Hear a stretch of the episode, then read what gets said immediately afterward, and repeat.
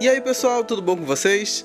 Não faz muito tempo que vim aqui conversar sobre religiosidade por podcast e quero continuar nesse bate-papo, pois percebi outro ponto interessante que somos condicionados a ter num sistema religioso, que é um modo de pensar similar a um sistema binário, que é aquele sistema onde é 0 ou 1, um, certo ou errado, e segue esse sistema sendo bem comum ver esse modo de funcionamento em muitos aparelhos eletrônicos ou com inteligência artificial, pois eles precisam ter parâmetros de funcionamento, onde se estiver certo, ele continua a função e se estiver errado, ele retorna ao último ponto correto para voltar a funcionar corretamente.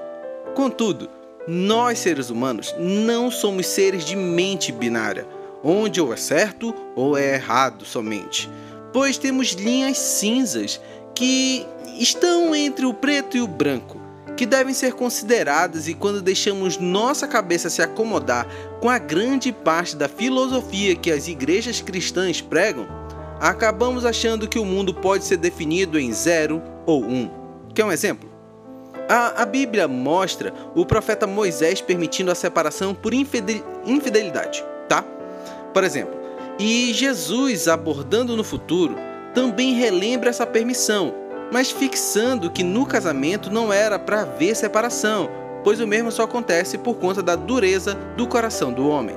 Mas deixa eu te perguntar: se uma mulher sofre violência doméstica dentro do próprio casamento, o que normalmente os religiosos dentro do cristianismo mesmo aconselham? Falam com insensibilidade que a mulher deve suportar, orar e torcer por um milagre antes que o marido violento a mate, pois ela deve ter fé. Aconselhamentos desumanos que podem te assustar, mas são quase rotineiro nos gabinetes de vários pastores que não sabem o que responder essas mulheres, pois foram treinados a responder certo ou errado, em vez de pensarem como Jesus para darem uma resposta a essas e esses que sofrem nessa área cinza onde você não terá uma resposta direta da Bíblia ou um exemplo histórico judaico que evidencie como solucionar o problema, pois nem tudo está de forma direta na sua Bíblia. Me desculpe por isso também. Muita coisa você vai precisar quebrar essa forma religiosa de pensar que te acostumaram a ter para pensar como Cristo pensou na sua época. E não me diga que hoje as coisas são mais complicadas que antes, hein? Jesus viveu numa época de desigualdade social preconceitos, divisões por, por partidos políticos, pobreza por todo lado, sexismo e naturalidade da violência. Ou você esqueceu que Jesus era chamado de tudo que era mau vocabulário por ele falar com mulheres, comer com pecadores e andar com doze marginalizados da sua época. Para não ficarmos somente no meu entender, vou te mostrar uma história de Jesus muito conhecida, mas quero te mostrar como o nosso mestre ia além do modo religioso de pensar. Vamos lá.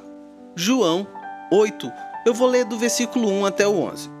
Jesus voltou ao Monte das Oliveiras, mas na manhã seguinte, bem cedo, estava outra vez no templo. Logo se reuniu uma multidão e ele se sentou e a ensinou. Então, os mestres da lei e os fariseus lhe trouxeram uma mulher pega em adultério e a colocaram diante da multidão.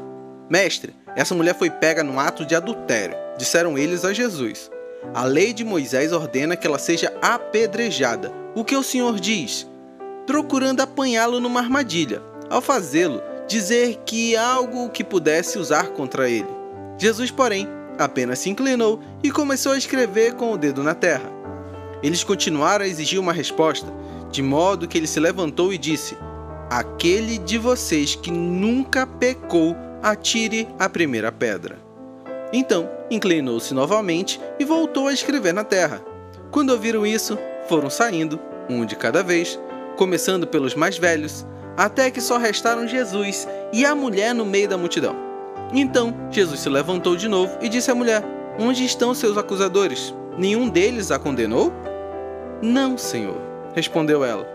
E Jesus disse: Eu também não a condeno. Vá e não peque mais. Veja como os fariseus chegaram no sistema binário de pensar. Já entregaram a mulher para ser apedrejada, mas Jesus foi além do zero e um. Certo e errado, santo e profano. Ele perguntou quem ali nunca pecou para ser o primeiro a tirar uma pedra naquela mulher. Jesus não amenizou o pecado dela, nem tirou o direito da lei de Moisés ser exercida. Somente foi além e pensou fora da caixa religiosa, para mostrar que o mundo é mais cinza que o preto e branco que normalmente queremos enxergar. Eu e você não estamos na pele de uma mulher que sofre violência em casa, mas podemos denunciar o crápula que bate na pessoa que diz que a ama e podemos dizer a essa mulher que Deus a ama, mesmo se ela se separar desse ser horrível que machuca ela. Pois Deus está mais preocupado com ela do que com promessas que são honradas somente por um lado, em vez de dois lados, conforme a promessa feita diante dele. Entenda, para tudo o que olhamos, precisamos ter a ótica de Jesus, senão iremos interpretar até mesmo a palavra de Deus de forma errada. Estamos dia após dia vendo pessoas cometendo barbáries usando a Bíblia, pois estão acostumados à religiosidade, em vez de pensarem, em vez de expandirem suas mentes à vontade do Pai expressa em Cristo Jesus. Esse é um assunto que pode ir muito além daqui.